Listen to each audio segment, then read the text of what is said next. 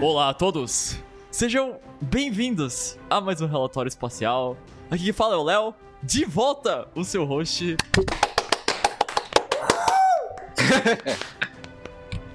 Obrigado. Ainda bem, não aguentava mais o Cabral. Eu não aguentava mais ter que lidar com todo mundo aqui, ter que botar ordem na casa. Botar ordem na casa, você tá falando antes dele, dele fazer a introdução, velho. Né, mano? Que isso? Até perdi aqui, peraí. Cabral, ele foi demo- demovido de volta pro... Como que fala, mano? Ele, ele foi rebaixado pro, pro, seu, pro seu papel de analista aqui de volta. tô de volta, tô de volta faz duas semanas. Se vocês não esqueceram de mim, eu sou o Léo. Muito prazer. Enfim, se você é novo. Vamos só, antes de começar, a gente vai falar sobre o Boku no. Você já sabe quem tá aqui, eles já estavam falando. Mas, apesar da bagunça, rapidinho aqui as redes sociais, ok? Primeiro, nosso Twitter, arroba relatório ESP, ESP tudo maiúsculo, não esquece de procura lá, dá o seu follow, ficar de olho todas as notícias sobre o relatório, sobre o Boku no Hero, tem as trivias, e são postadas lá, coisas assim. Muito bom conteúdo sobre a obra, então se vocês estiverem a fim de acompanhar, novidades é só, só dar o seguir lá, pô, ajuda muita gente. Também temos nossa Twitch, twitch.tv barra relatório espacial, que é onde nós eh, transmitimos a gravação do relatório, ao vivo, às sextas-feiras. Se quiserem acompanhar lá, comentar, ajudar a gente a, a- discutir sobre, sobre a obra, vocês podem ir por lá, onde é, que, que é mais fácil. Mas também, se vocês quiserem realmente fazer parte do pessoal que comenta, o pessoal mais ativo normalmente está no Discord. O link do Discord vocês acham no, no sobre da Twitch, também o link no Twitter vocês vão achar. é, e eles podem entrar lá, seguir os passos de como, de como é, conseguiu uh, passar pelo- pelas regras ali rapidinho, e daí vocês podem interagir com o pessoal. É onde a comunidade é mais ativa, é onde o- o, é, vocês podem falar mais facilmente com a gente até. Então, se tiverem interesse, podem entrar por lá, tem eventos também. A gente tá chegando. Você está vendo isso no lançamento. é, a gente teve, a gente teve o, o aniversário do servidor há um tempinho atrás. Então são coisas assim que acontecem. Mas, e também temos o nosso Telegram. Daí, se vocês preferirem a interação ao vivo pelo Telegram, se vocês usarem mais o Telegram, o link tá na descrição do podcast aqui, vocês podem só entrar lá. E da mesma forma, onde o pessoal interage e conversa sobre Boku no Hero e outras coisas, então podem entrar lá que, que vão ser bem recebidos, com certeza. Por fim, temos o nosso padrinho, se quiserem ah, apoiar o- a gente e ajudar no- na qualidade. É, qualquer valor é bem-vindo. Lá tem os detalhes tudo certinho. As faixas de valores dão diferentes benefícios pra vocês, é, que são principalmente dados pelo Discord. Então, se vocês planejam apoiar a gente pelo padrinho, entre no Discord, que lá daí vocês vão ganhar um cargo especial, é, dependendo do valor. Lá, tem, como eu falei lá no padrinho, tem os detalhes sobre. E que vocês podem daí usar o cargo pra desfilar por aí. Tem um canal separado pra conversarem entre, entre si com a gente.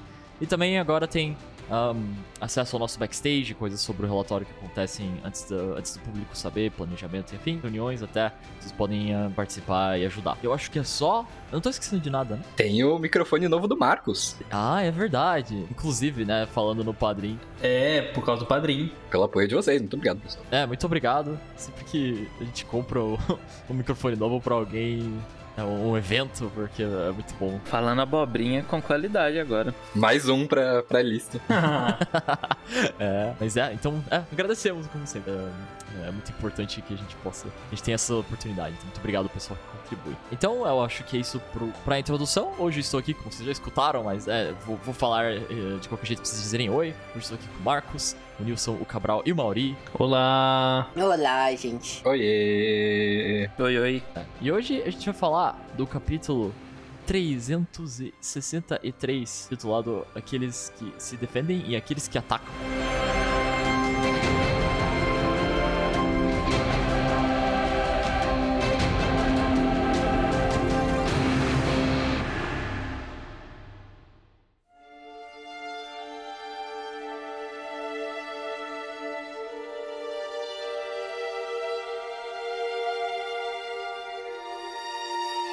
Um dos títulos mais diretos recentemente. Cabral gostou do título. Por que, Cabral? Eu gostei do título. Eu gosto que você chega no final e você entende o que, que ele tava significando, tipo, ao que, que ele se referia. Eu não sei como o Mauri sabe que eu tinha gostado, porque eu não tinha falado que eu tinha gostado, mas acho que ele me conhece tanto que ele sabe que. Mauri te lê como um livro, Cabral. Você já não sabe disso? Na verdade, ele tinha falado. Pra vocês verem aqui, isso diz muito sobre as dinâmicas do, do relatório. O cara não lembrava. Não, mas que capítulo, né? Que capítulo de construção de, de clima, de, de desespero. Desespero total. tomando conta. E eu estou com o mesmo sentimento que eu estava de semana passada, que perdemos. Perdemos. Eu tava um pouco mais otimista que você semana passada, mas agora não teve como. Agora é. Agora perdemos em todas as frentes. Perdemos, perdemos muito. Cara, eu acho que eu entendi porque a gente tá com esse sentimento de perdemos e porque aquela última página ela é tão forte no último capítulo. Por quê? Eu não tava entendendo o, o que o Correio tava fazendo, mas um, um negócio que muita gente falou, acho que o Cabral falou, o Marcos falou, é que a morte do Bakugou parece errada, né? Parece. Quanto mais eu penso nisso, mais me, me vem à mente isso. Cara, eu cheguei à conclusão que a morte do Bakugou ela é errada. Parece que você tá fazendo o bad ending do jogo, né? Parece que você errou alguma coisa, se falhou.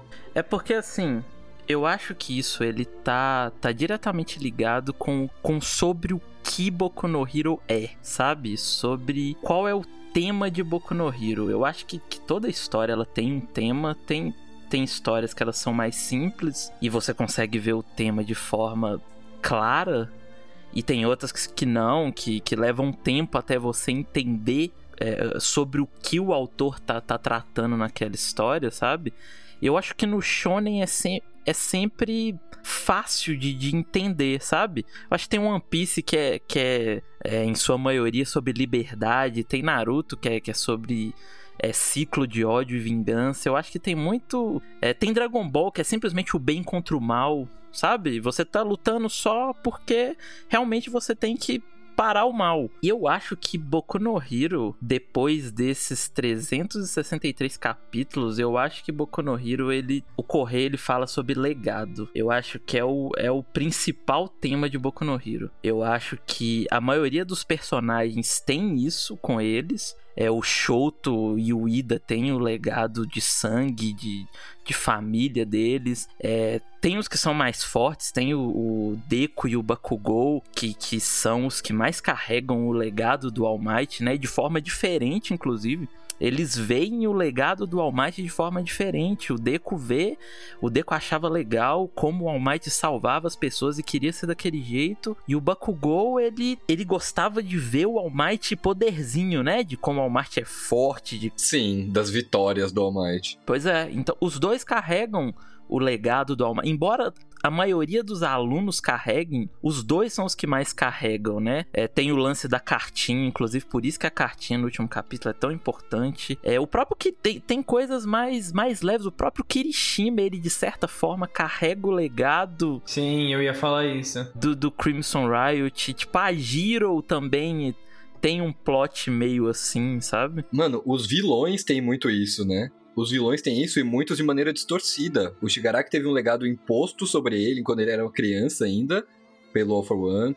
O Dabi tem a questão com o Endeavor, que também é toda uma problemática que a gente vai falar mais hoje. O Compress. Sim, com o Oji Harima. O Redestro, ele é literalmente isso. Exatamente. Desde criança falavam para ele, você tem que levar as, vontade, as palavras do, do destro pra frente. O Spinner, né? Tipo, o mais óbvio, se pá. A diferença, eu acho, de Boku no Hero é como o Kokei explora esses temas. Porque o próprio Spinner, ele é o legado que a gente viu sendo construído na história. A gente acompanha o Sten e o que o Sten fez, e a gente vê como o, a ideia do Sten é passada adiante, como o Spinner carrega ela pela história. Porque ele vê no, no Sten uma chance de mudar a vida dele, que até então era um lixo por causa de quem ele é e de como as pessoas tratavam ele. Uhum. E legado é sobre isso, né? É às vezes você até ressignificar aquilo. É você pegar algo e tornar seu e levar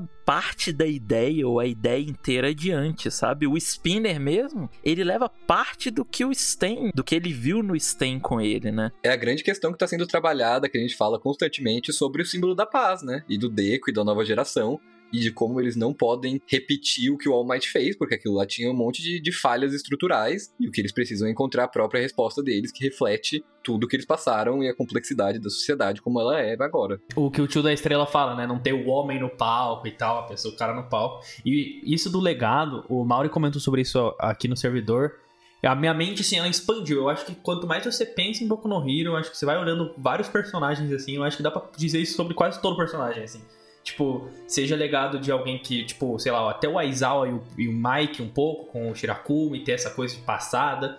É, tem vários personagens. Eu acho que isso aplica em quase todo personagem do mangá, assim. Tem camadas de legado, mano. Tem. Já tem a próxima da próxima geração. Já tem o Kou, Taeri, o, as crianças da Mazegaki que aparecem nesse capítulo também. Mano, o poderzinho principal do mangá é literalmente o legado, né? Que é o One for All. verdade. E percebendo isso, é, eu comecei a me perguntar qual que era o objetivo, sabe?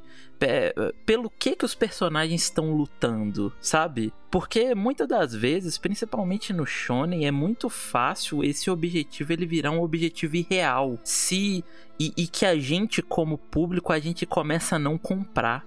Porque se, o, se, o, se eles estão lutando pela destruição da Terra, para impedir que a Terra seja destruída, você não compra, porque você sabe que isso não vai acontecer.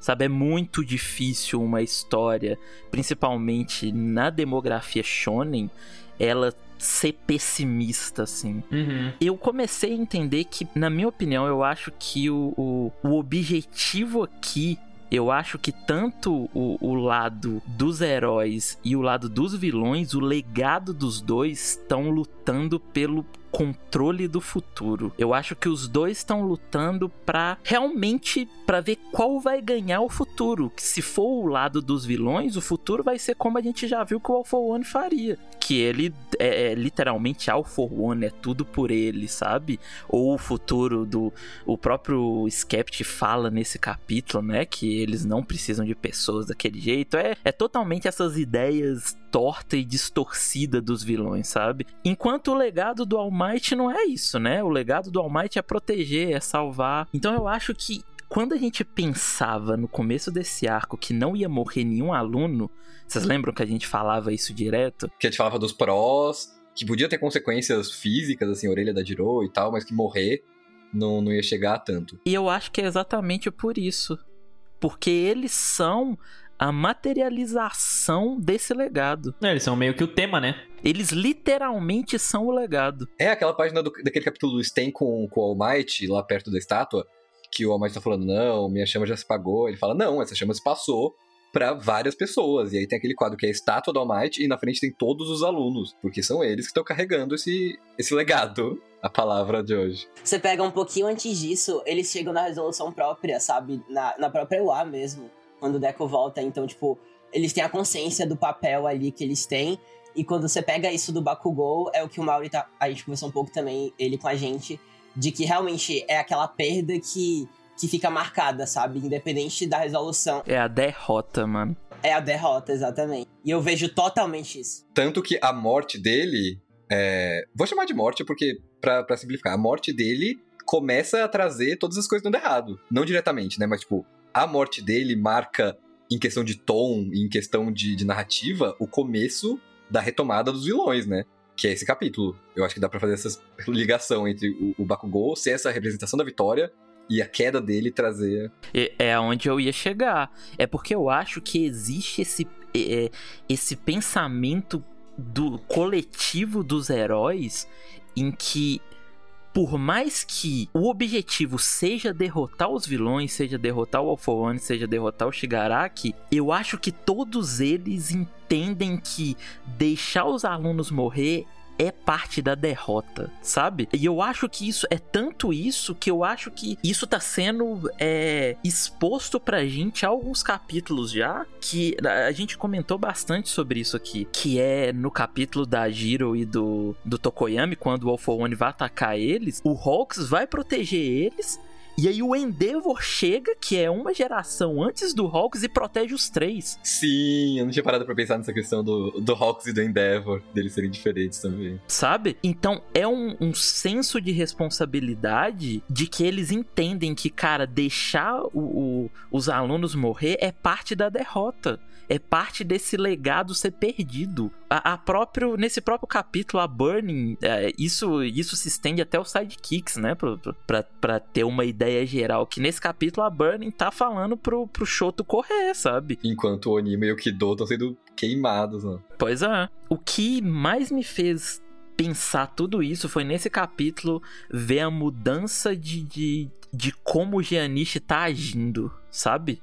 Eu acho que o Giannichi ele foi mostrado até agora como um, um, personagem bem prático, sabe? Tipo, na UA mesmo, ele, ele tenta é, argumentar com os civis de forma bem lógica. E aqui mesmo, na, na, na luta da UA, é, o Bakugou ele tem o braço dele destroçado daquele jeito e o Giannichi chega sendo de forma prática, falando: Cara, levanta, a gente precisa do seu poder de, de fogo, sabe? Tem muita gente que até fala que é meio frio isso, né? Tipo, pô, o cara parece que ele não liga pra, pra humanidade do. Mas o cara. Mas ele tá sendo. Ele tá sendo prático, ele tá vendo o objetivo. Ele tá vendo que, cara, a gente tem que parar esse cara aqui, custe o que custar, porque senão muita gente vai morrer, sabe? Né, eu lembro. Só que mesmo esse cara, ele parou tudo ali pra socorrer o Bakugou, mano. Ele tá devastado. Tipo, esse capítulo foi, é literalmente ele em choque e ele parando para tentar trazer o Bakugou de volta, faz, ver se tem como fazer alguma coisa ali pelo Bakugou,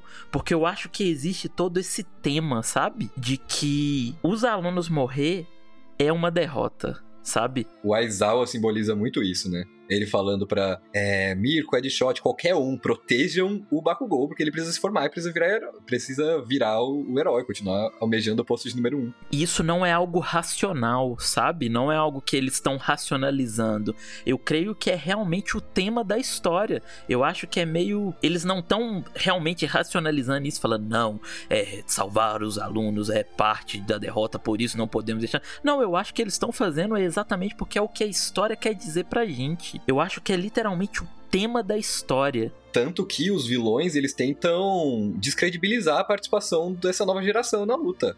Nesse capítulo, o All for One ele fala: ah, é, vocês estão com tanta pouca gente que vocês tiveram que trazer crianças pra batalha. Lá na luta da Jiro e do Tokuyama ele fala: não, esses coadjuvantes, essas crianças. Então dá para ver que enquanto pros heróis eles são, tipo, os alunos são de fato uma nova geração de pessoas que estão lá de igual, de igual para igual com eles, né? Estão lá lutando com eles, mas para os vilões são crianças que não deviam estar tá lá. E, e, é muito legal ver essa, essa diferença de como eles são reconhecidos. Eu acho que o Bakugou ele não morre porque o Bakugou morrer seria uma visão pessimista desse final. Eu acho que seria uma derrota muito grande pro, é, pros heróis. Eu acho que mesmo ganhando do Alpha One e do Shigaraki, eu acho que ainda assim os heróis sairiam perdendo. É uma derrota temática, né? É uma derrota temática, exatamente. E e, cara, eu acho que se fosse qualquer aluno ali naquela página dupla, eu acho que teria impacto, sabe? Eu acho que é, causaria isso. Causaria essa, essa sensação. Mas eu acho que seu Bakugou é, é igual o Cabral falou. O Bakugou pro Deco, ele é a imagem da vitória.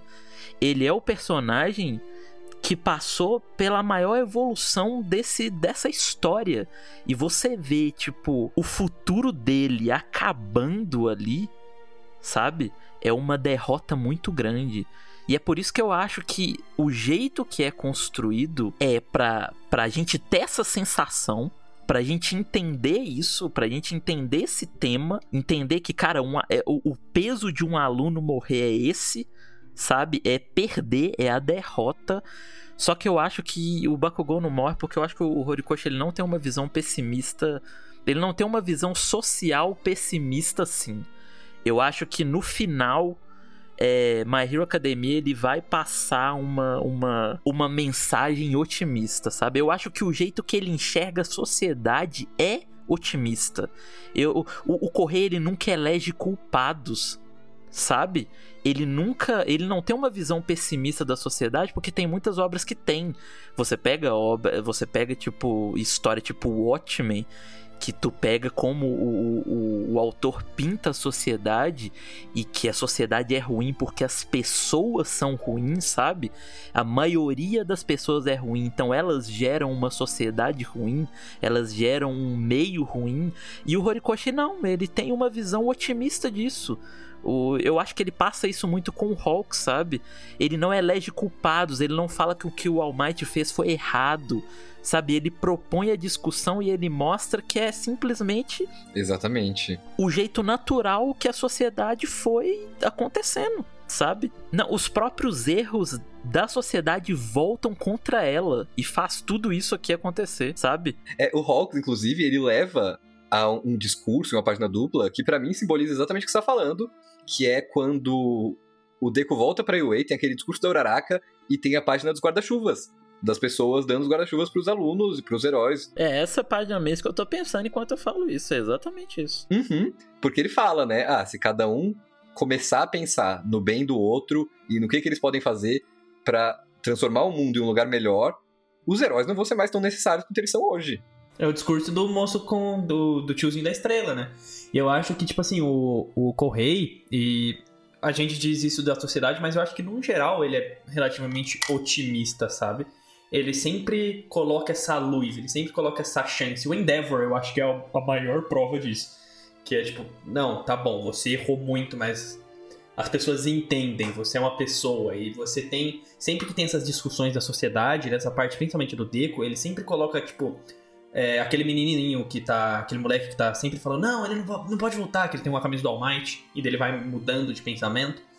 E daí tem o bebê da nuvem lá. Eu acho que ele sempre faz questão de, de mostrar que ainda tem esperança, ainda tem um brilho, ainda tem sempre os próximos que podem mudar e vão mudar o mundo, sabe? É, ele não pinta que é principalmente, se você pega a representação do civisa, a representação material da sociedade que são civis, ele não pinta aqueles caras como como escrotos, como errados. Você entende pelo que eles estão passando, sabe? Você entende que, cara, é, não é culpa de uma pessoa, sabe? É, e, e, o Correio ele tem essa visão otimista de que as pessoas elas não são ruins. É igual o Cabral falou dessa página do Rox, é exatamente o Rox falando isso. Que se, que se cada um puder pensar no outro, nem que seja um pouco, um futuro melhor vai ser construído, sabe? Tem uma, uma interação entre civis que até é um pouco engraçada, assim, mas representa muito isso de como eles não são maus, eles só realmente estão com medo. Então, que é aquela página que um cara fala, ah, é, se todas as escolas estão tão equipadas, por que ele não vai pra Shiketsu e deixa a gente aqui? E aí uma moça do lado dele fala, não, mas se ele for pra Shiketsu, o pessoal da Shiketsu vai ter a mesma reação que a gente tá tendo agora, e vão mandar ele pra fora. E aí tem um quadrinho do cara percebendo isso, falando, nossa, é verdade. Eles estão com medo, sim. Sim, totalmente. À medida que vocês foram falando, é, me veio, tipo, nossa, tipo, é, vocês fecharam muito bem e me lembrou uma cena muito específica da licença provisória, que eu gosto muito, por sinal. Eu até pesquisei aqui à medida que vocês estavam falando, porque eu acho muito pertinente é no capítulo 106, aonde você tem a você tem o pessoal lá, né, que eles foram separados a um A, e nisso o Aizawa ele faz questão de explicitar pra Mr. Joke, né, que tava assistindo com ele na arquibancada, o, trazendo mais pro lado dos heróis e pessoal do Deco, Bakugou, A e Aizawa. Como eles dois elevam toda a classe nesse sentido, sabe? E é muito bonito o final desse capítulo. E, e sei lá, mostra como mostra como realmente esses dois personagens, no sentido mesmo da história, né? O Aizawa até faz questão de citar que eles não são os mais populares, mas, da, da, é, no sentido, né, da classe, mas que eles elevam a turma de um jeito. E eu, eu penso muito nisso em relação a, na conclusão, né, de como seria uma derrota mesmo isso. E, e, e como é necessário você ter a figura tanto do Deco quanto do Bakugou para não só para um A como um todo, sabe, mas eles são o ponto central da história nesse aspecto de evolução, né, a classe que a gente acompanha. E como é importante os dois e e nossa, o, fi o final desse capítulo especificamente exemplifica muito isso para mim. Ah, ma ah, mas o Bakugou morrer não é bom para ter consequência, não é, é não é para vitória ainda assim ter perda, não. Eu acho que a, o Bakugou morrer é uma derrota.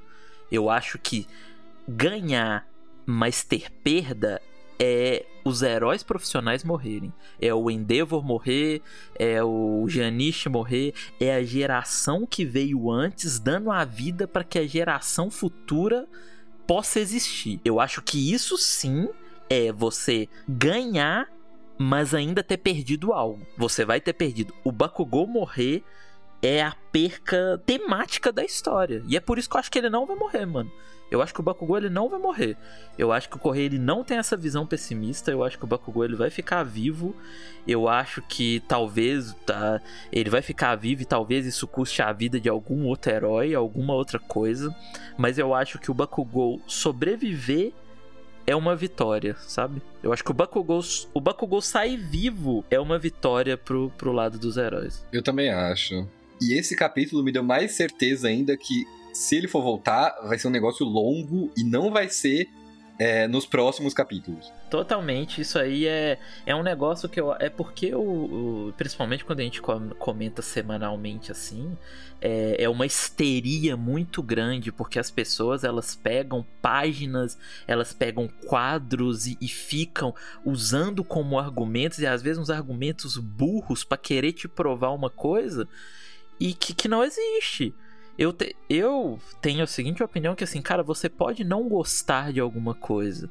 Se você é uma das paradas que mais divide opiniões, que é o negócio do Gran Torino. Ah, o Gran Torino deveria ter morrido. E pegam o quadro do Gran Torino tomando o golpe. Toma aqui, ó. Acabei com você nos argumentos. Sendo que não. O, o, o jeito que é construído aquilo do Gran Torino é exatamente o que o Cabral acabou de falar, que é uma narrativa muito mais longa do que um quadro e ele morreu. O Gran Torino ele toma o golpe, ele fica caído, o Deco pega ele é, para salvar ele com chicote negro e usa o flutuar, ele vê o Deco usando o flutuar, nisso ele coloca o Gran Torino no chão e fala com o pessoal para cuidar dele. A gente tem é, sei lá, ao, ao, longo de 10 capítulos a gente tem é, isso, eles levando os feridos para ter os primeiros socorros, sabe? Tipo, levando o Gran Torino, levando a Izawa. A própria acontece a mesma coisa com a Miruko. A Miruko acontece a mesma coisa, ela fica muito ferrada e a gente tem vários capítulos mostrando da heroína simplesmente carregando e levando ela pra ser socorrida. Gente, o Gran Torino não tá nessa guerra porque ele levou esse golpe. Isso é consequência, não precisa morrer para ter consequência. E o Gran Torino até tem um momento bonito de ver o legado da Nana vivo e entregando o legado dele pro Midori. Ele entrega a capa dele. Ele Aquela cena linda. Sim, e ele fala que a morte às vezes pode ser uma salvação, que isso eu acho que pode ser uma questão relevantíssima. É o maior essa esse, esse é o maior conselho que o Deco recebeu e veio dele. Isso vai ser muito trazido à tona ainda. Veio dele, exatamente. O personagem acrescentou, sabe?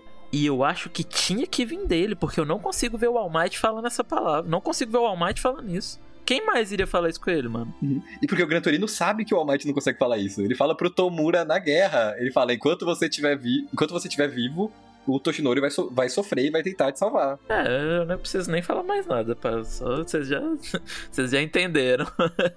Rest my case. Sim. Não, mas assim, eu entendo a pessoa ter achado que aí o Gran Torino teria que ter morrido porque mortes são consequências. E não tudo bem, você pode ter sua opinião e tal, mas não vem me dizer que é mal escrito, que é mal feito, que não é, sendo que não é, sabe? Não é um quadro e olha, ele tomou o golpe, ele deveria ter morrido. Não. É ao longo de vários capítulos. Eu acho que exatamente vai ser igualzinho com o Bakugou aqui, mano.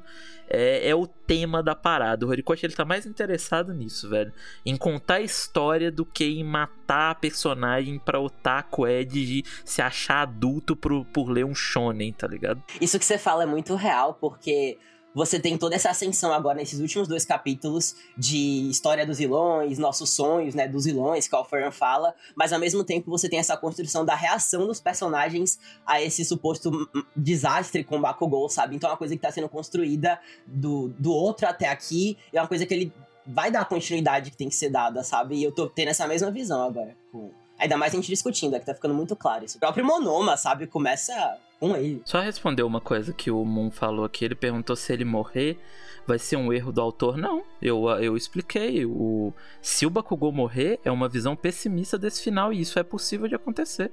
Eu não tô de. Ninguém aqui disse que o Bakugou vai ficar vivo, não. Eu tô, eu tô apresentando argumentos do porquê eu acho que o Horikoshi ele tem uma visão social positiva e otimista. E eu acho que o Bakugou ficar vivo casa com esse tema. Eu acho que ele pode morrer, o Bakugou ele ainda pode morrer. A gente já viu ele fazendo isso. O Nairai ele morreu no hospital, né? E é muito maior do que só ele tomar o golpe e morrer ali. Tipo, foi. Ele tomou o golpe, ele teve os primeiros socorros, foi levar na ambulância, foi pro hospital. A, a Recovery Girl tentou salvar ele, ele conversou com o Almighty antes de morrer e ele acabou morrendo. Então isso pode, isso pode acontecer com o Bakugou também. O Bakugou pode ficar em estado grave, o Bakugou pode ter uma conversa com o Deco antes de morrer no hospital também. E isso pode acontecer sim. Eu, né, é, eu não tô cravando nada. É, eu não sei, assim, eu não sei se precisa deixar isso claro, mas eu não tenho bola de cristal e por mais que a gente brinque, o correio não me manda nada no WhatsApp. Exatamente. Nem pra mim, gente. Nem pra ninguém. tipo, eu não sei, eu não. é, normalmente isso não precisaria. é, ficar claro assim, mas é bom deixar claro para, né? Tipo, e não, e eu acho também que se for uma visão pessimista, casa com a história, talvez, talvez seja isso que ele queira mostrar. Talvez ele queira mostrar uma visão otimista até o final da história e no final ele mostre pra gente que, ó, realmente nem sempre a gente pode ganhar. Pode ser, sim. Uhum, uma coisa mais agridoce, né? É, e tipo, eu acho que faz até sentido com tudo isso que a gente falou. Eu acho que ainda mais ser o Bakugou. Se no final for uma coisa pessimista, sendo o Bakugou morrendo, é chocante, mano. É tipo assim, é tipo, caralho, sabe? É um, é um shift completo. Eu só tô apresentando o meu ponto que eu acho que não. Eu não acho que vai ser isso. Eu acho que é, com toda essa visão otimista que ele tem e com toda a mensagem positiva, voltando pro começo da conversa de todo shonen ele, ele tá ali pra passar uma mensagem positiva. Eu não é, é, é, a maioria do shonen ele é feito pra isso. Uhum. Ou por mais que você tenha aí seus 15 anos e acha que você tá lendo um mangá extremamente adulto e que, nossa, olha como isso aqui é pesado. Não, não é. Shonen, shonens não são histórias pesadas. Shonens, eles não são histórias que, que realmente pesadas, que tratam temas pesados, sabe? Eles tratam temas pesados, mas ainda assim eles, eles é, é, eles não vão a fundo nisso. É só tu ler um Sene que você vai entender, mano. Sabe? É só você ler um Sene que você vai entender que é feito para outro tipo de público. É, é, muito difícil um Shonen aprofundar até em algumas coisas, igual Boku, Boku no Hero faz. Que Boku no Hero aprofunda em algumas coisas que eu achava que nunca iria aprofundar, sabe? Mas o grande tema de Boku no Hero, que é o legado, é o que ele mais se aprofunda. É o que eu é, o, é a conclusão que eu cheguei. Que é, é, igual vocês falaram, mano. O One for All, ele é literalmente isso. Uhum. A manifestação, a cristalização do poder passado adiante. E sim, mano, pode ser, deixando pode ser, o Bakugou pode morrer sim, pode ser uma visão pessimista do Horikoshi, mas eu duvido muito. Caraca, brabo, brabo. Me deu até esperança. Gostei dessa conversa com vocês, amigos. Sobre tema. A última coisa que eu falo de morte de Bakugou, viu? É, até ele aparecer de novo, até. A gente fechou muito bem. Fechou muito bem, você tá louco? Já tá bom, tá bom. Tá bom, podemos falar, de, podemos falar do da Mirko.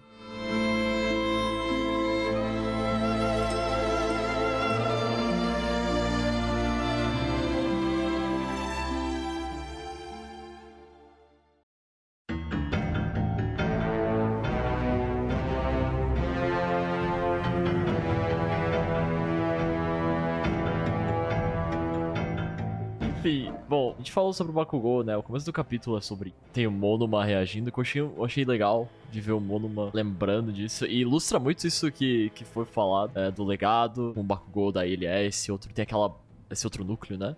Da classe, tem aquela página que mandaram ali no chat logo antes da, lá do exame, né? Que o Aizawa considera eles dois inspiração da sala, e dá pra ver que isso inspira até a um B, o choque tomou numa ele. Tipo, mesmo que ele tenha esse ódio, ele, tipo, respeita o fato de que, pô, o Bakugou é esse cara. Então, então é, um, é um golpe que tá na gente e neles aqui também. Então, se dependendo do que acontecer, isso vai afetar todo mundo. Daí, isso, daí, né, continua pro, pro Kujanishi, que tá fazendo, que daí também que vocês já falaram. A reação dele, ele tá pasmo, olhando que ele tá sem pulso. O coração dele foi atingido. E, e todo mundo reagindo, né? O, o Mirio tá decepcionado. Nossa, isso do Mirio me pega muito, velho.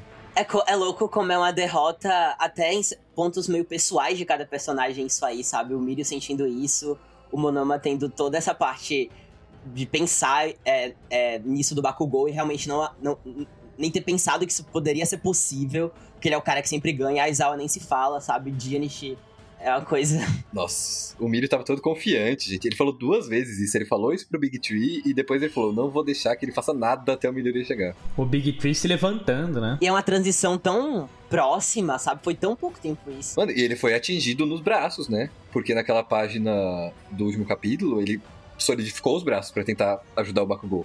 E agora tá sangrando os dois. Eu só fui reparar isso agora.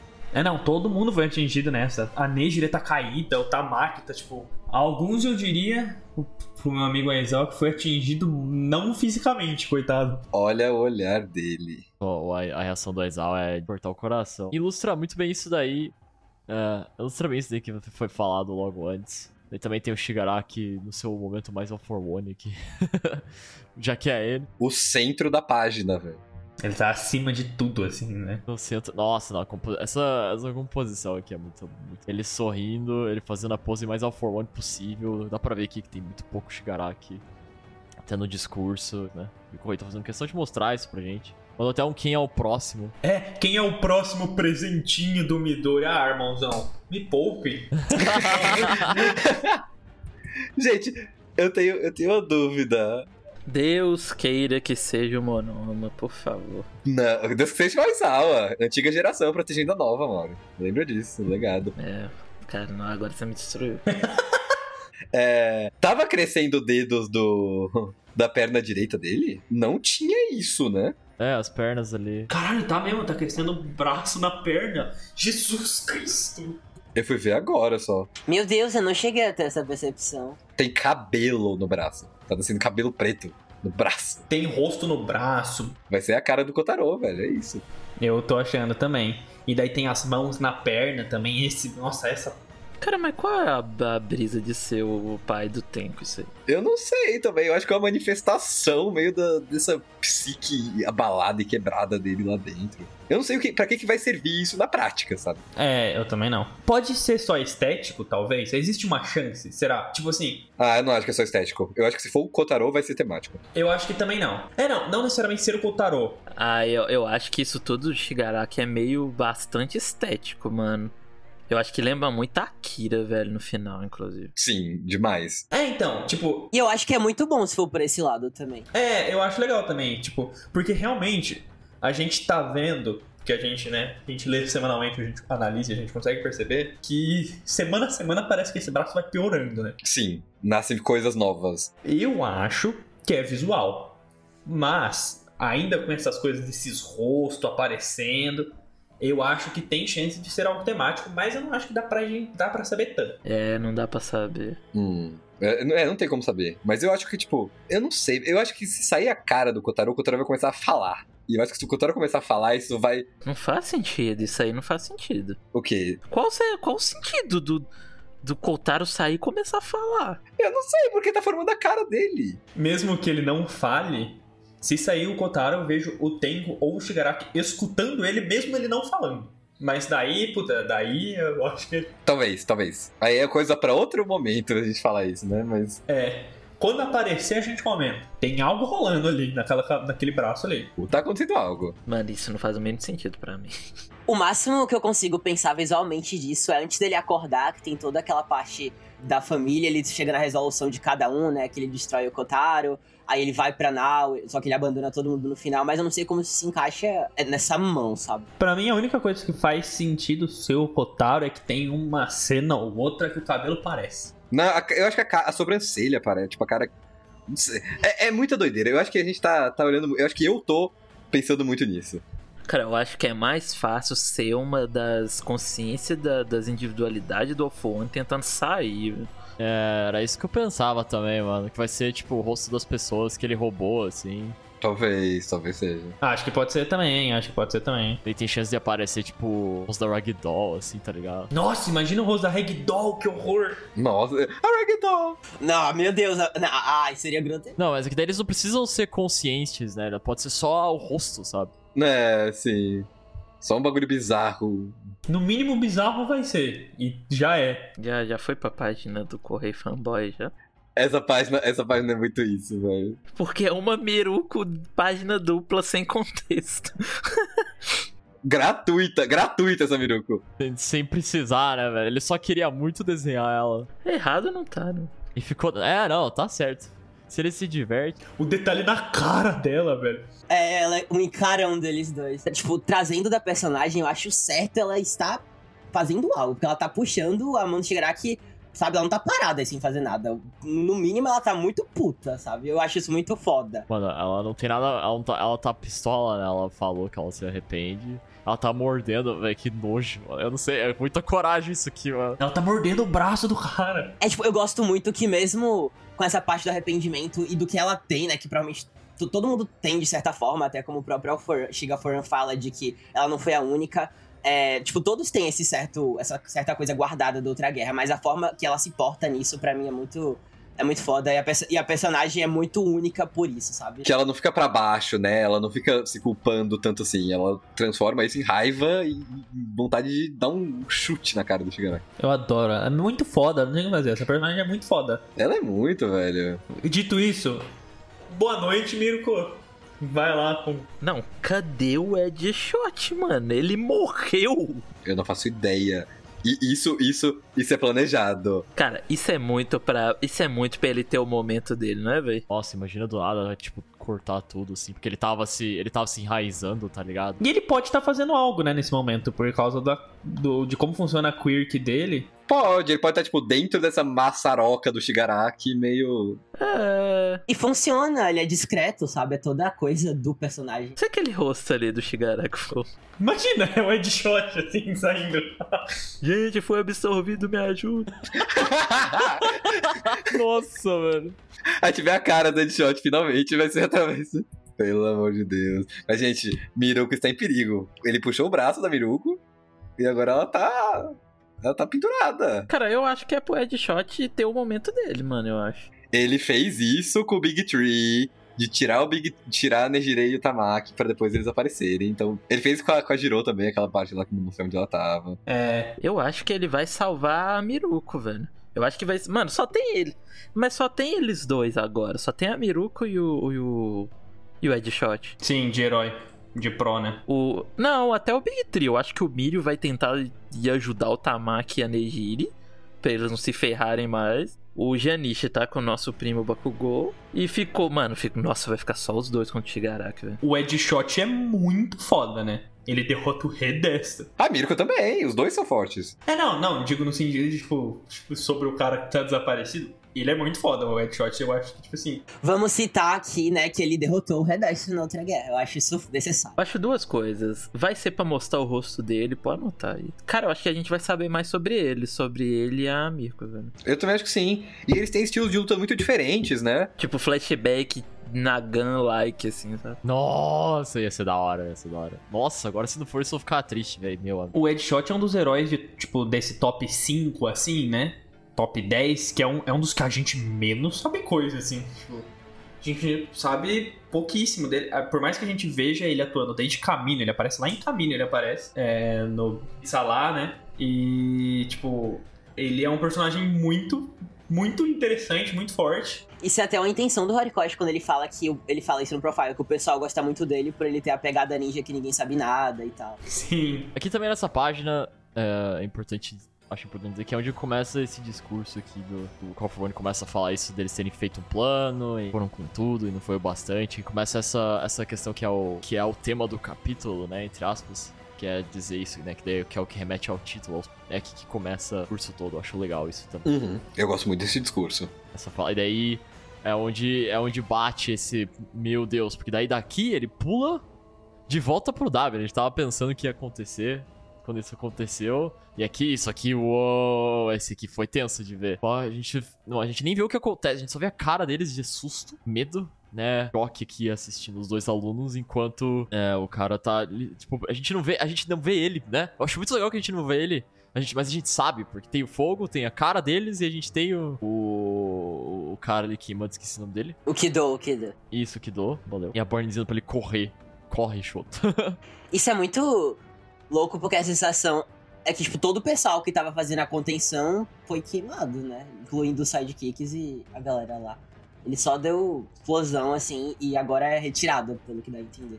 Até porque eu não sei se o Shoto tem como aguentar no estado que ele tá isso agora, sabe? Eu acho que o Shoto ainda consegue lutar, viu? Eu acho que ele não saiu tão ferrado assim da luta contra o Dabi. Mas eu não sei o que ele pode fazer contra o Dabi nesse estado, né? Copiando a, a- a técnica dele. Não sei, não sei. Eu, muita, tipo, eu não sei o que, que o Ida vai fazer nesse caso também. Ah, eu não acho que o Shoto consegue lutar, não. Não? Eu acho que, tipo, é por- não só por, tipo assim, ele ter se excedido muito, tanto que a gente vê que, tipo, ter- na última vez que a gente viu esse núcleo, termina tudo, ele cai sentado, assim. Como, tipo, passou muito pouco tempo. Olha o cabelo dele, ainda tem um negocinho de gelo no cabelinho, assim, dele.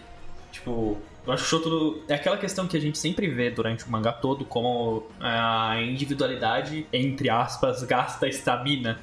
gasta os pontinhos de estamina. Eu acho que o, o, o Shoto tá com, sei lá, 10 MP, assim. Tá acabando a estamina dele, assim. Não, não dá mais pra não tá. Mas daí tem o Ida. É, acho que o Ida vai ser importante. Acho que. Ele vai, ele vai com certeza. Tava conversando isso com antes aqui no servidor. Eu acho que Ida e Shoto são uma dupla temática pro mangá. Eles são personagens que estão juntos. A gente tem é, momentos importantes entre os dois desde o festival, onde a gente tem o naquela época que o Shoto era esse cara mais malvadão entre aspas pra gente que o Ida vai pro lado dele na, na, na competição e a gente tem toda a conexão deles lá em Osso, que tem toda uma coisa muito bonita sobre os dois, e desde então a gente, quase sempre que a gente tem momentos de um deles, quase sempre o outro tá junto, assim.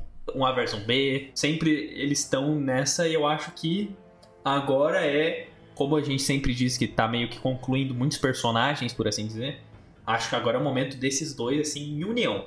Se ajudarem mesmo, assim. Quando você pega, o próprio Ida tava botando como foco dar suporte ele nesse sentido, sabe? Tanto pré-guerra com eles lá no quarto, ou até mesmo quando ele não tava no fogaréu lá no, de, que o Davi tava fazendo e tava muito preocupado com que o Shoto mesmo tava comentando com ele lá do quarto de ter um, tentar, né, na, naquela fala bem depreciativa dele de tentar comer o. É, de Takume né? Acho que era isso, com, com o Toya também. Então, tipo, eu acho que paira na cabeça dele que ele tem um papel aí de suporte ao Shoto, sabe? No sentido realmente dele ser importante. Não só de estar tá aí como um personagem de suporte é, emocional mesmo, que eu digo, sabe? Ter coisa para fazer que ajude o Shoto nesse sentido contra. Talvez outra coisa também pessoal dele. Sim. É, mas assim, esse papo do.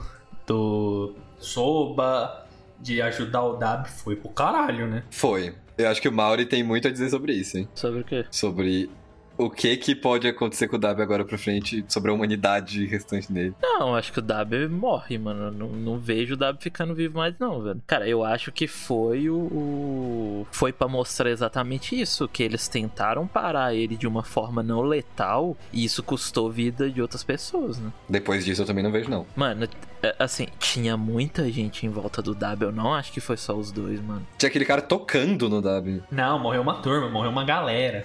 Se foi logo depois daquele último capítulo que a gente viu, que eu acho que é, porque eu acho que o Ida e o Shoto estão até na mesma posição, acho que o Shoto nem levantou ainda. O Shoto tava sentado e o Ida tava com o braço passando no, no no ombro dele, se é aquela mesma cena, tinha o carinha que tava segurando o, o Dab, tinha uma outra heroína, tinha o Onima que tava perto também ajudando, e a Burning tava. A Burning e um outro tava carregando o Kido, mano. Então acho que pegou todo mundo ali, velho. É, tinha aquele mini, moleque de óculos que tava, tipo, encostado no Dab, assim, esse daí também. Vai morrer gente porque o não culpando o Shoto, mas vai morrer gente porque o Shoto não matou o Dabi. Cara, não é questão de culpar, não. É questão de, assim, ver que realmente não tem outra saída. O cara, ele tem que ser parado de uma forma, sabe? É o que dizem às vezes sobre o Shigaraki, né? Que às vezes não tem que fazer, às vezes a pessoa não quer ser salva. E eu acho que, assim, não sei até onde é muito overthink do meu lado.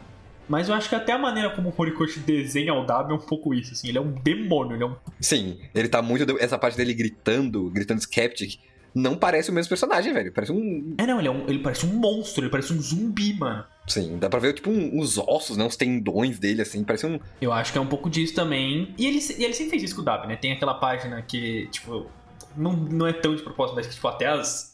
O balão tá tremendo, assim, com fogo, que ele parece um demônio mesmo, assim, na outra guerra. E eu acho que não é de menos o lado do Shoto, sabe? Esse grito dele, assim, Onima, sabe? Com muitas exclamações Tipo, você pega o, antes mesmo disso, quando os sidekicks eles se sacrificaram no sentido, né, de tomar os golpes para ele poder carregar lá o golpe supremo dele para parar, né, o W naquele momento, e ele sofrer as consequências mesmo assim, sabe? Eu acho que isso pega, pega nele também, sabe? De certa forma, como ele tá vendo, não só eles, né, todo o pessoal que tá sofrendo com isso, aí entra a coisa da decisão e o que tem que ser feito. Mesmo ele sendo o irmão, né? Ele tentou, sabe? Isso é muito, isso já é muito foda. Eu gostei desse dessa reflexão do Shoto, inclusive. Porque a gente costuma falar muito isso também, que o, o, o ele, tipo, ele libera calor, ele libera fogo, e, e é isso, né? Tipo, em quantidade e, e, e, potência. Mas não, porque o cara sobreviveu contra todas as expectativas, né? A gente vê o doutor falando, não, ele era pra ter morrido em dois anos. E o cara tá até hoje porque ele consegue dar o jeito dele. E aí ele deu o jeito dele copiando a técnica do Shoto Igual ele copiava os do Endeavor. E faz muito sentido. Só que eu acho que não tem nada a ver com gelo, né? A técnica do, do Dub. Não tem, não tem. Eu acho que ele só fez algo pra não ser totalmente congelado, né? Isso explica agora, né, mano? Porque a parte de cima dele não. Explica aquela bolinha. Nem explica por que que a parte de cima do corpo dele não foi congelada, né? Sim, eu nem tinha reparado nesse detalhe, velho. Eu só reparei quando você falou. Eu acho que é, eu acho que é um negócio meio pra aquecer o corpo deles. Eu acho que tem a ver com esse bombeamento de sangue, coisa do coração. Mas é mais. Não sei, meio uma passiva, assim, pra ele continuar queimando. Nem ideia, nem ideia. Ele tá indo atrás do Endeavor, né, pelo visto. Ele instantaneamente pergunta pro Skeptic. Mas como, mano? Nomu? Ele vai meter a São Silvestre, vai correndo até lá. Sair correndo, mano. Mano, porque é longe, viu? A gente tava conversando aqui no, no chat, antes de, de, de- Tipo, quando tava saindo o capítulo. Pra chegar de Camino, o Camino fica em, em Kanagawa. De, pra ir de Kanagawa até o Akayama, que é onde fica Gunga, é tipo 30 horas, né? De, de carro, é um negócio assim. É, esse eu acho que é 500 quilômetros. É, é muito longe, não tem como. Tipo, eu- a, gente, a gente tinha pensado no Ida levar o Shoto. Tipo, eu, eu vi essa cena acontecendo, mas não tem como, velho. É mu... Só se, sei lá, o Ida liberar o poder máximo do, do Flash. Não, eu acho que isso tem chance, mas eu acho que tem chance do Ida levar pra acompanhar. Porque com o Da, como o Dab iria? O Dab eu não sei, mas assim, é, da maneira que esses demônios desses gnomos funciona, eu não, eu não sei. É porque a gente sabe alguma coisa sobre esse nome que tá aí. Então, eu não, não vejo, eu não desvejo esse bicho puxando umas asas, um negócio assim, sabe? Pode ser, tipo, o Noma é meio que o super trunfo, né? O jeito do. É, o nome é o super trunfo do doutor, assim. Pra mim, o su- super trunfo se chama Alpha One. É, tem muito a se falar sobre isso, sobre as possibilidades que ele tem agora. Mas. Não sei, porque parece que ele tá indo pra Gunga, né? Ao invés de o, o Endeavor e o All-For-One estarem indo pra caminho. Ele até fala que foi bom ele lutar com o Shoto primeiro. Então ele já pretendia. Ele já pretendia ir atrás do Endeavor, né? É, que ele fala, né? Tipo, ah, eu queria ter, tipo, não acredito que eu vou ter que lutar contra o, o- a obra-prima e os sidekicks.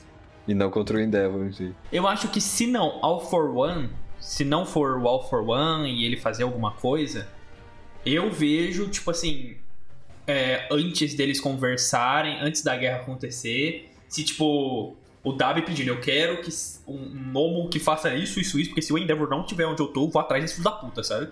Tipo, eu, eu vejo o Dabi fazendo essa exigência. É, e o Dabi, o Dabi também é um- é um dos caras dos Nomus, né? É, tipo, que tem ligação com eles, é. Talvez tenha isso. É, ele é o cara dos Nomo. Cara, eu vejo muito o Alpha One fazendo alguma coisa pra só dropar o Endeavor na frente do W. Pra fazer um show-off das novas, novas individualidades dele, né? Tipo, novo, novas possibilidades. Ah, eu vejo. Ou o contrário, dropar o W, assim, ó, na- no meio, assim, ó. Só aparece o W no meio de, de Google. Mas eu vejo muito também. Pra mim é ou Normal ou Off One. Não vejo nenhuma outra alternativa. Eu também não vejo, não. A não ser, sei lá, o W começa a voar e foda-se. Sei lá, não, mas não vejo isso. Só vejo esses dois. Faz asa de fogo. Ah, mas eu acho que mesmo o W. cons- Ele consegue voar, né? A gente já viu. Mas eu não sei, Zé, não sei. É, mas ainda é muito devagar. Não dá, não dá. É, ele dá uma voadinha. Eu acho que não dá tanto, né? É muito longe. É, ele não aguenta até lá, não. Eu acho que a sensação é que desgasta muito também a medida, sabe? Não vai sobrar Dabi quando ele chegar. Talvez existiu uma chance. Só que daí eu acho que já é um passo a mais de especulação, porque a gente não sabe como que estão as individualidades do All for One. Mas talvez ele tenha a quirk do Johnny. O domozinho, você fala. E ele é, o- é o Johnny que, que consegue. que sai o negócio da boca. Não, mas ele, ele, ele tem, ele tem mesmo a quirk do Johnny. A quirk do Johnny é da, da Gosma. A melequinha teleporte, né? Ele tem, ele tem atualmente, só que eles falam que ela é a versão piorada da quirk do, do Kurogiri. O Hawks fala quando eles chegam em Gunga. O Hawks ou o Endeavor. Mano, quem é Johnny, velho? É o gnomozinho de sapato. Mano, essa porra não morreu, não, esse boneco aí. Não, não, não, o Johnny, o Johnny morreu. Morreu, morreu ele e o outro lá, Moitia. Morreu os dois. Então, eu, eu pensei talvez usarem o- os túneis, que a gente vai falar logo mais deles, os túneis subterrâneos. Só que aí eu acho que, que é muito. Sei lá, não é a cara do Dab, né? Tipo, ele entrar no. Não sei, é. É,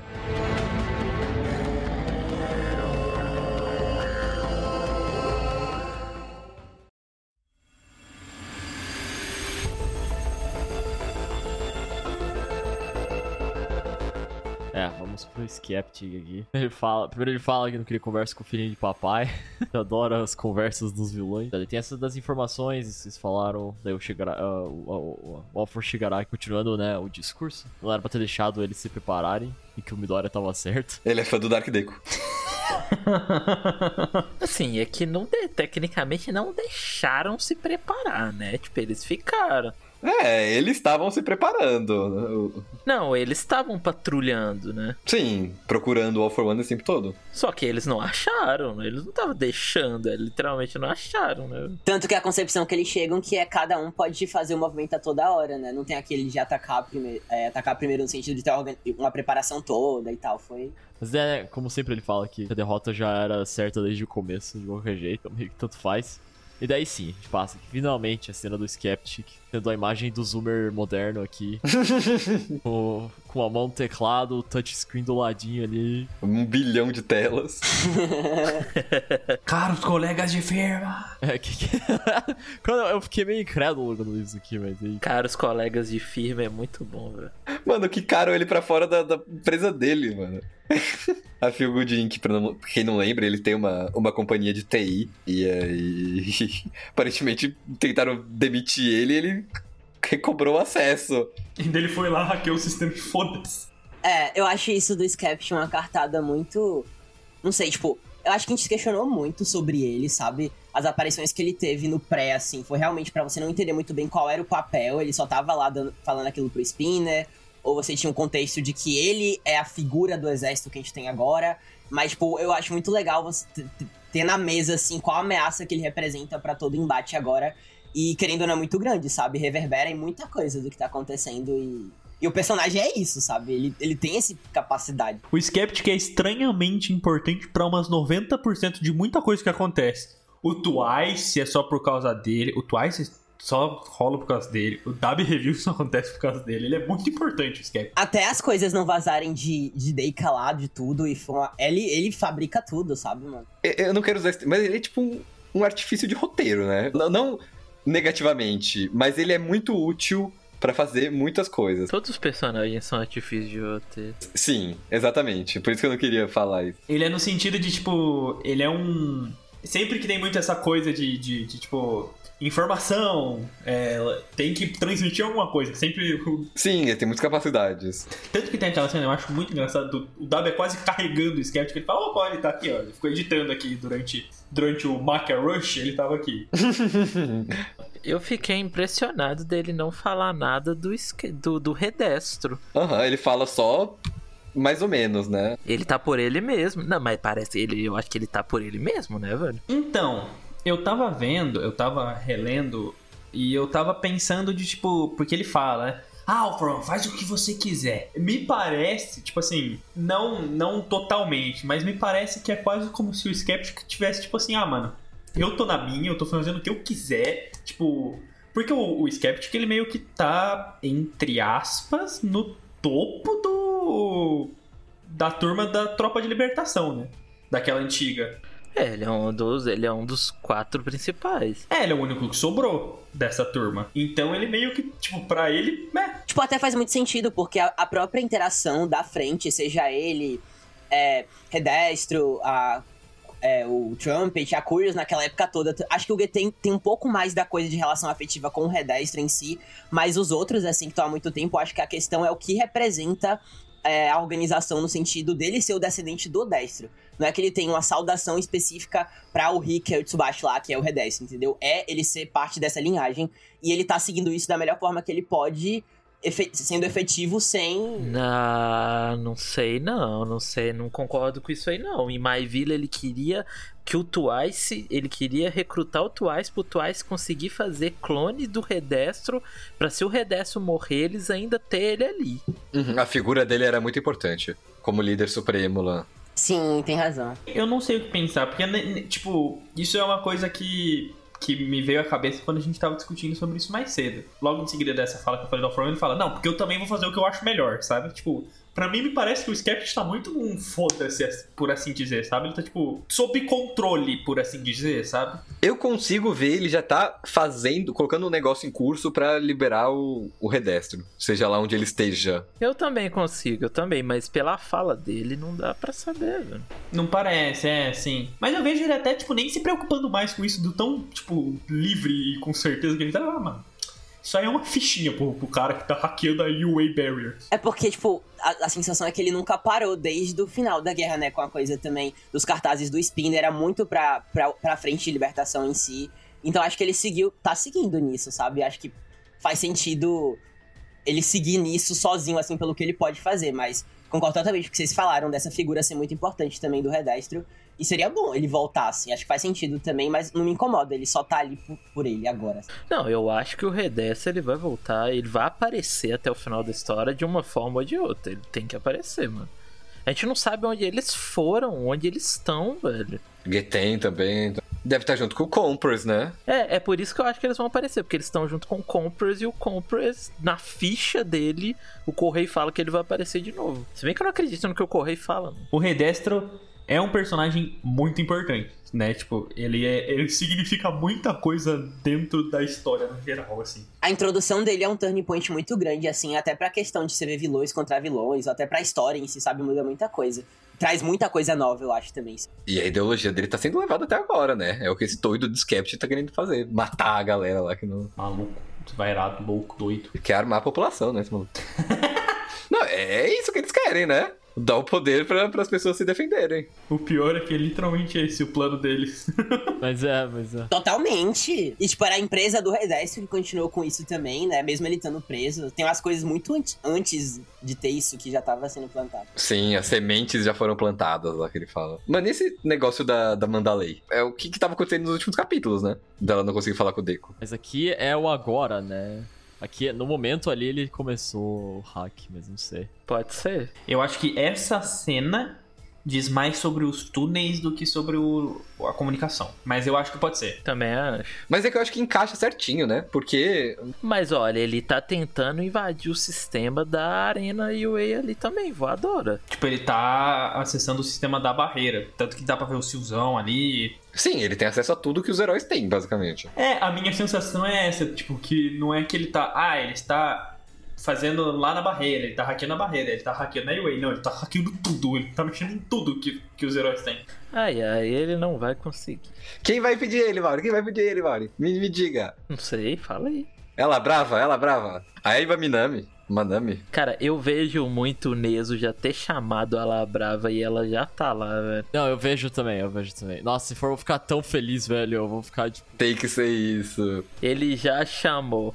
E sabe qual vai ser o, o, o, o gancho para isso? Porque ela já tentou invadir, ela já conseguiu invadir a UA. Quando o Gentler tentou invadir, ela conseguiu invadir a UA e aí, tipo, eles sabem que tem o Skept por aí, eles sabem. Ele é uma ameaça, exatamente. Vai ser ela brava, ela vai estar lá na UA. E, além dela já ter conseguido hackear a UA, ela provavelmente já conseguiu hackear o Skeptic, né? Porque no databook, no segundo databook, Ultra Análises, fala que uma vez o, o programa lá que o Skeptic desenvolveu para uma empresa dele foi, foi hackeado por alguém.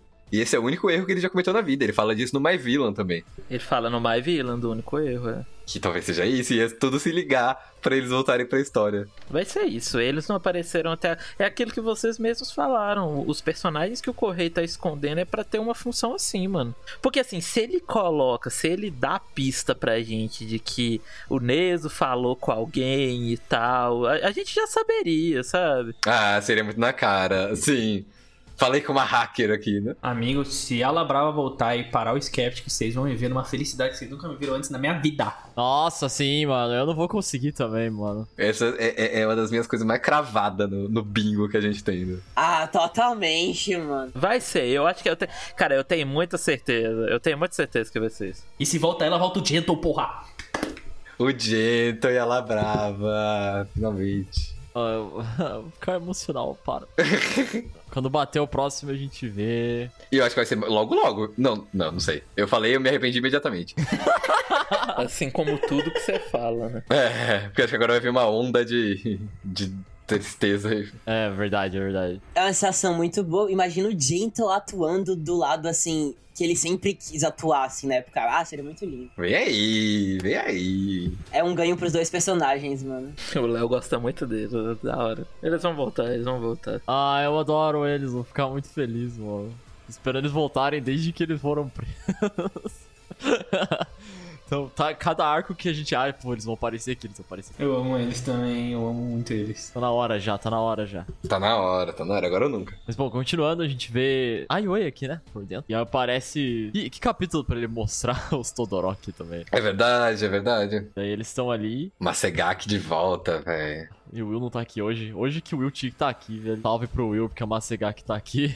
Salve, Will. Mas é, daí você vê. o É legal ver esse impacto que a criançada teve. Uhum. Que eles tiveram na criançada. Eu acho bonitinho que eles, tipo, não, relaxa. Os cinco pipis. A narrativa do Correio é muito foda. O menininho falando do Shoto e a Fuyumi que não faz ideia que ele tá falando do Shoto olhando pra ele. É muito da hora, velho. Aham. Porque ela é professora, né? Mano, e o menininho. O menininho tá com a camisa, do, com a camisa de bomba, mano. Por causa do Bakugou, esse menino metidinho. Verdade, mano. Nossa. Isso é, isso é uma parte muito importante, porque é o Bakugou mostrando isso pra uma geração passada, o quão é, é, tipo, olhar pra baixo nos outros, é, você nunca vai conseguir enxergar o melhor de si mesmo. Ele dá lição, sabe? Geração futura, você, você quer dizer, né? É. Mori, que palavra define isso aí? É uma versão muito menor até um certo ponto, mas é, é, é tipo o Kota querendo tênis vermelho. Sim, exatamente. Porque esse menininho, ele tem uma conexãozinha com o Bakugou durante o arco, né? O que, que você ia falar, ô Cabroca? A palavra disso aí, legado. Não, agora que isso tá plantado, vocês vão ver isso em todo lugar, mano. É muito, é surreal. Legado de Power, assim. Legato de Power é o poder da Jiro. É, tem os, os, os espiões do Alpha One ali, velho. Tem o Tajima e a Mihaila. É, eu não tô entendendo qual que é a. Teve esse. Teve esse foco neles aqui, mas esse. Eu acho que é, ele tá falando com o Skeptic. Eles receberam alguma informação, né? Receberam, receberam ordens. Receberam ordens, mano. Mano, eu, admito que eu fui ingênuo, achei que esses personagens não iam aparecer mais. Isso me assusta. Cara, eu ia falar que eles iam aparecer, mas eu esqueci, mano. Eu juro, eu esqueci de falar. Você ia falar, tipo, nos últimos casts, assim? É, foi, em algum ponto eu tava passando as páginas dos últimos capítulos, sabe? Aí eu vi a parte que eles aparecem e falei, nossa, esses caras vai muito ser alguma coisa, né?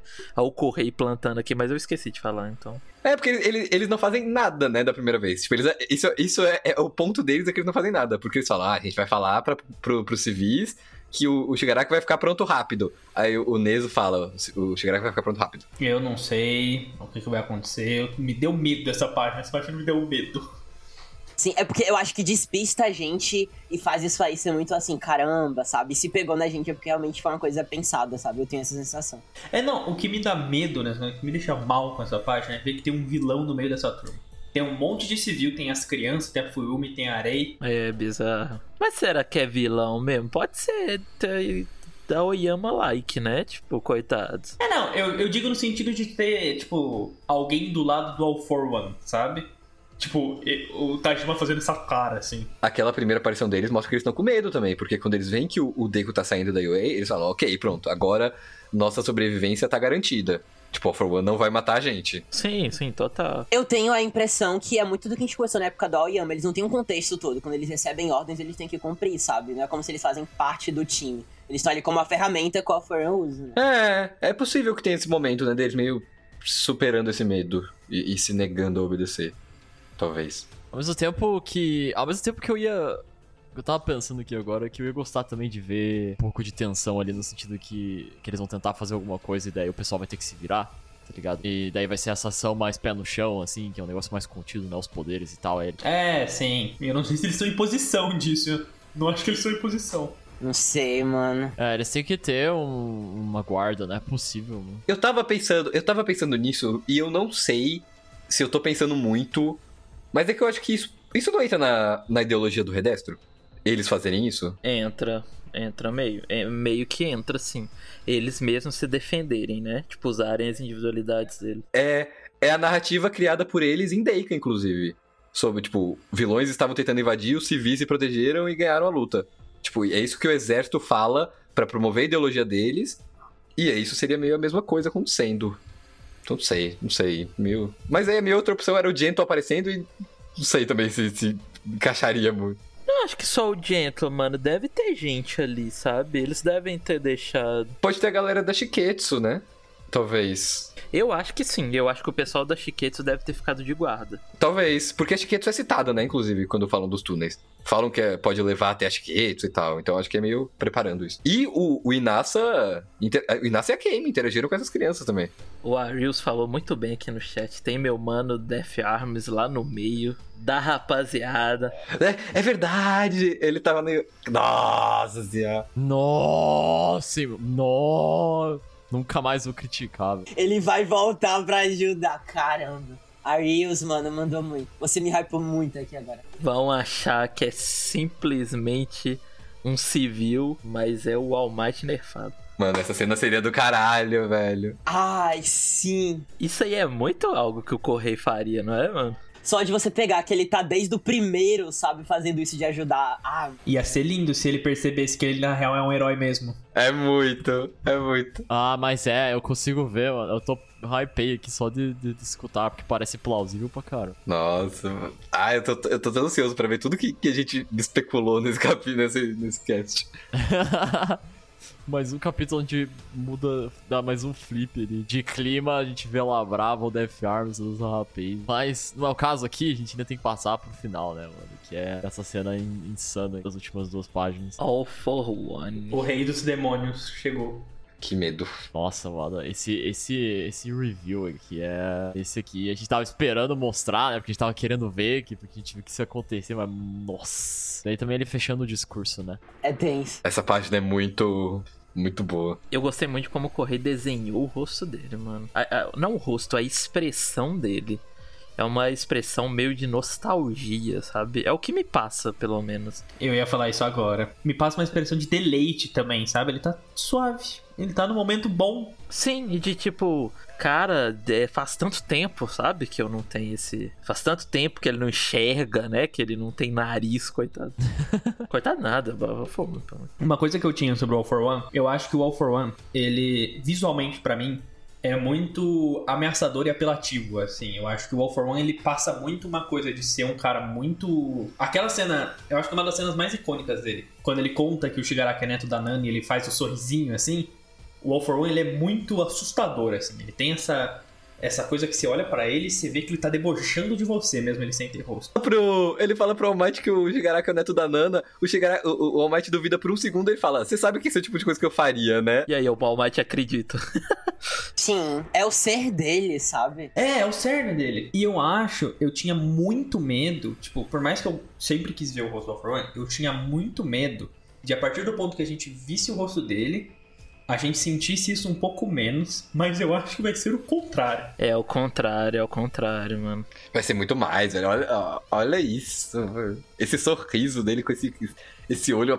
Ele tem esse olho branco, né? Que a gente tinha falado também, parecido com o do Yoichi. Eu acho que vai ser uma coisa, obviamente, muito a menor escala, mas uma coisa que me lembrou meio o Johan de Monster, que ele tem aquele sorriso que é meio, tipo, desconfortável, assim, você fica, caralho, para com isso. É a cara meio vazia, né? Tipo, É, o, o For One, essa página me dá agonia, assim, olhar pro One. Me dá um sentimento ruim olhar pra ele. Eu tô- É, é o que você falou. A sensação é que vai ser um plus de tudo que a gente já viu, assim, mesmo se ele sem rosto. Agora ele com rosto, sabe? Eu não fiquei com essa sensação, achei muito foda. Achei que ele tá só safe, pensando, nossa, olha quanto tempo que eu não tenho um rosto de novo. É, não, mas isso que me assusta, de ser o cara, tipo assim, é o All For One no seu deleite, na sua tranquilidade máxima. Sabe, sabe o que eu acho mais legal disso do All for One?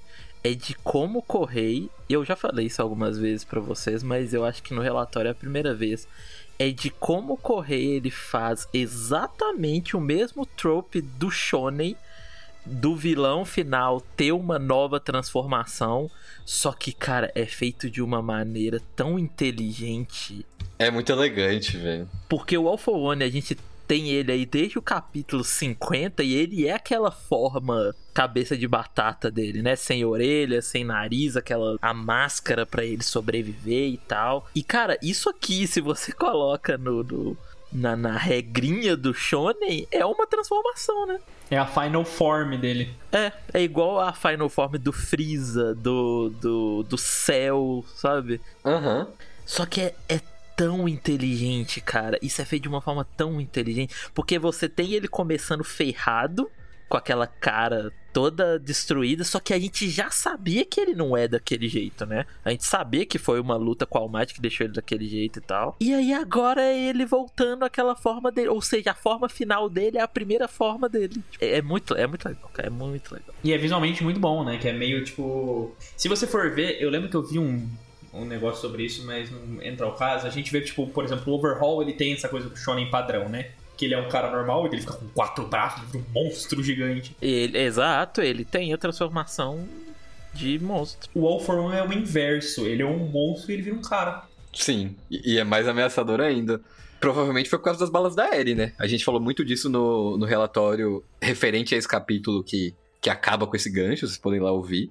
Mas é o mais provável, né? Eu acho que o próximo capítulo deve começar com isso, inclusive. Eu acho que, preci- eu acho que esse é o tipo de coisa que precisa explicar. Não, mas vai explicar isso. Vai, vai. Eu acho que já vai ser agora, inclusive, no próximo. Será que mantém nele no próximo? Eu acho que sim, mas ao mesmo tempo eu acho que possível que não. Eu acho que sim, eu acho que mantém. Eu acho que sim. Qualquer coisa pode acontecer, velho. Pode mostrar a toga e a Uraraka, pode ser. Ah, eu acho que mantém aqui, mano. Eu acho que mantém também. Eu acho que mantém, mas eu vejo.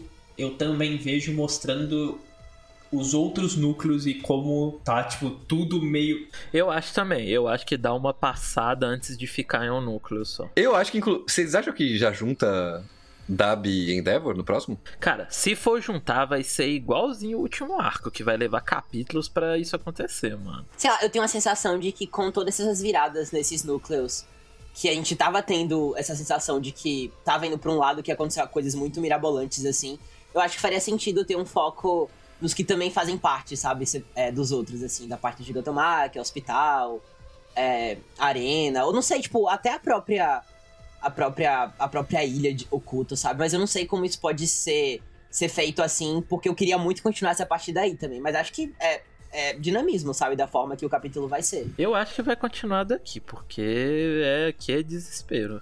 E eu quero muito ver a cena dele pegando a individualidade de geral lá embaixo, velho. Que a gente falou dos, dos Pro Hero. Ah, eu queria. Será? Será?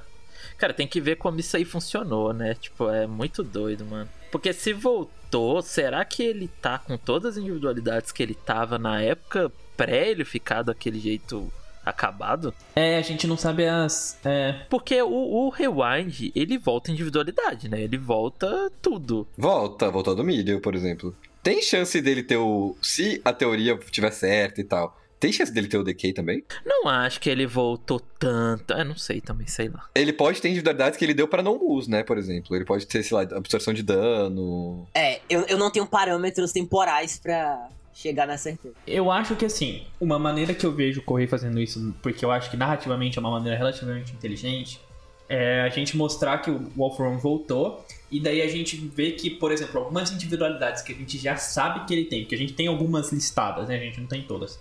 A gente ficar sabendo que ele perdeu, tipo, sei lá, aquela visão infravermelho maluca lá que ele tem, que ele usava. Ele fala, ó, ele fala um, mini diálogozinho expositivo mostrando, ó, eu perdi algumas quirks, tipo essas aqui, mas algumas que eu não tinha voltaram, sabe? Eu acho que é inerente do personagem isso, de ficar expondo as coisas que ele tem novas, sabe? Como se fosse o momento dele. Eu consigo ver. Sim, seria muito legal. Cara, o Alpha One ele vai atrás do All Might, não vai, mano? Será? Eu não sei se vai, velho. Eu acho que vai muito, mano. Mano, esse papo do Skeptic pra mim é isso. É, ele dá a loca... ele só ele dá a localização. Nossa, se ele perguntar, vai ser o quadro mais assustador do mangá. Se tiver um quadro falando Skeptic, cadê? Cadê o All Might? Cara, eu acho que tem, tem chance de ser o, o, o quadro mais arrepiante do mangá inteiro, que é o Alpha One nessa forma e o All Might magro peitando ele, mano. Isso seria surreal, velho. Meu Deus, meu Deus. Nossa, que horror. Nossa, a- só de imaginar a cena dele com, com aquele celularzinho na mão falando, é, Shikazoku, onde está o All Might. Eu acho que ele. Eu acho que o Correio vai dar vitórias pro Alforone aqui, mano. Eu, eu acho, viu? Tá parecendo, velho. Eu acho, 100%. Eu acho que esse é o momento, referenciando um pouco a, a, a outra guerra, esse é o momento de dançar, assim, sabe? Esse é o momento do All for One brincar. All for One Dance. É, esse é o momento desse cara, mano. Essa é a glória dele, assim. Pensando bem, eu acho que nem o próprio All for One ia atrás, não. Eu acho que o All Might iria, mano. Será? Eu, ah, eu acho muito difícil o All Might ver isso e ficar parado, mano. Não, eu acho também. Eu acho muito difícil, mano. Assim, putz, é só se colocar no lugar dele. Imagina, velho. Mas você imagina, tipo, o Hawks anunciando, tipo, falando, ó, rapaziada. Não, é, eu acho que é o Hawks falando com ele o que, que aconteceu. Tipo, alguém falando com ele, falando, cara, a gente perdeu aqui. Tipo, o cara voltou. E ele não conseguindo ficar parado, né? É, ele não conseguindo ficar parado. E, e faz muito sentido o personagem do All Might, né? Ele não conseguir não ir atrás. A gente tem isso durante. E daí até talvez. é, conectando com a previsão do Sir, mas não falando sobre essa, esse, essa, esse fenômeno que pode acontecer com o All Might. Essa coisa de que o All Might não consegue ficar parado. Tem a cena lá depois da luta dele falando: Não, eu vou continuar lutando. Não importa isso causa ele brigar com o Sir. Eu acho que pra mim seria o maior ato de heroísmo desse mangá, viu, mano? Tipo, o All Might daquele estado. Eu acho que tem, o- tem o lance da maleta, estão falando aqui no chat, citar essa maleta. Tem uma maleta que o All Might levava no carro dele, que a gente acha que pode ser. No Hércules. É, que a gente acha que pode ser algum item de suporte para que ele possa conseguir combater, né? Ele possa conseguir lutar. Seria legal isso, acho que seria muito foda. Pegando a maletinha, né? A Polly acabou de falar Mecha Might aqui no chat. Nossa, aí me. E teria, foreshadow, teria foreshadowing do Mecha Might. Mas, cara, eu acho que seria muito legal, mano. Isso seria. Putz, seria muito foda, mano. O All Might sem One for All. Sabe o que. Sabe o que que eu imaginei aqui agora? Imagina os portadores vendo isso, mano. Eles estão sem cabelo. Eles estão sem cabelo, né, mano? Dentro do, do. Mano, imagina eles vendo o All for One voltando com o rosto e com o poder de antes. Todo mundo gritando. Vai embora, vai embora. Imagina, mano, eles estão em choque, eles, tão- eles vão sair lá de dentro. Eles vão sair de dentro do Deco pra matar o All for One, é possível, velho. Ah, não, o Yoichi ele viu e falou: Rapaziada, me dura. Mano, a única fraqueza dele era a máscara, velho. Era destruir a máscara pra ele não respirar. Agora não tem mais isso. Porque pra eles, mano, tipo. É tipo assim, é a morte voltou. A morte voltou. A morte tá de volta na frente deles, assim. Porque, cara, por mais que eles morreram, eles, eles cultivaram o One for All e tal, até que o All Might derrotou o All for One, né? O All for One ficou vivo, mas o All Might derrotou ele duas vezes ainda. Então, assim, foram vitórias, né? Cara, isso aqui é, é pesadelo, mano. É o pesadelo voltando. Coitados, velho. Coitados. Porque não tem o All Might, por assim dizer. A gente tem o, o Midoriya. E tem dois All for Ones. É, e tem dois All for One. Literalmente.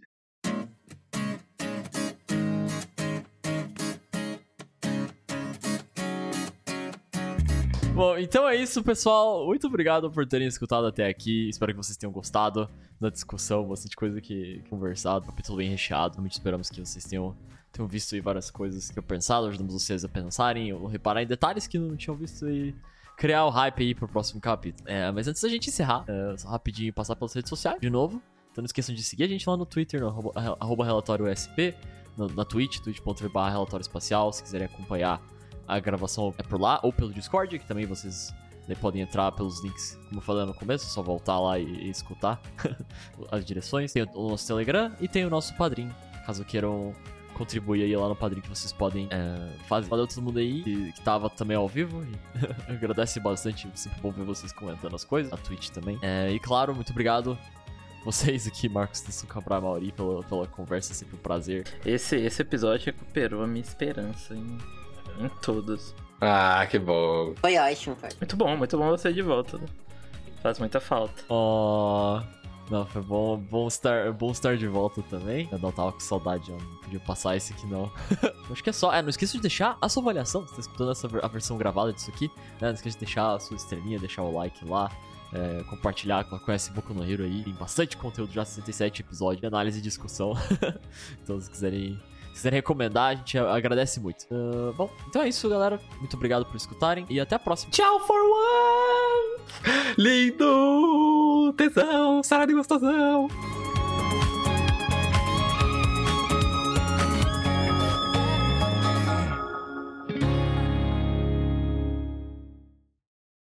Que pesadelo. Esse aí é o real pesadelo, velho. É, né? For one e dos tchauz, meu Deus, velho. Sim.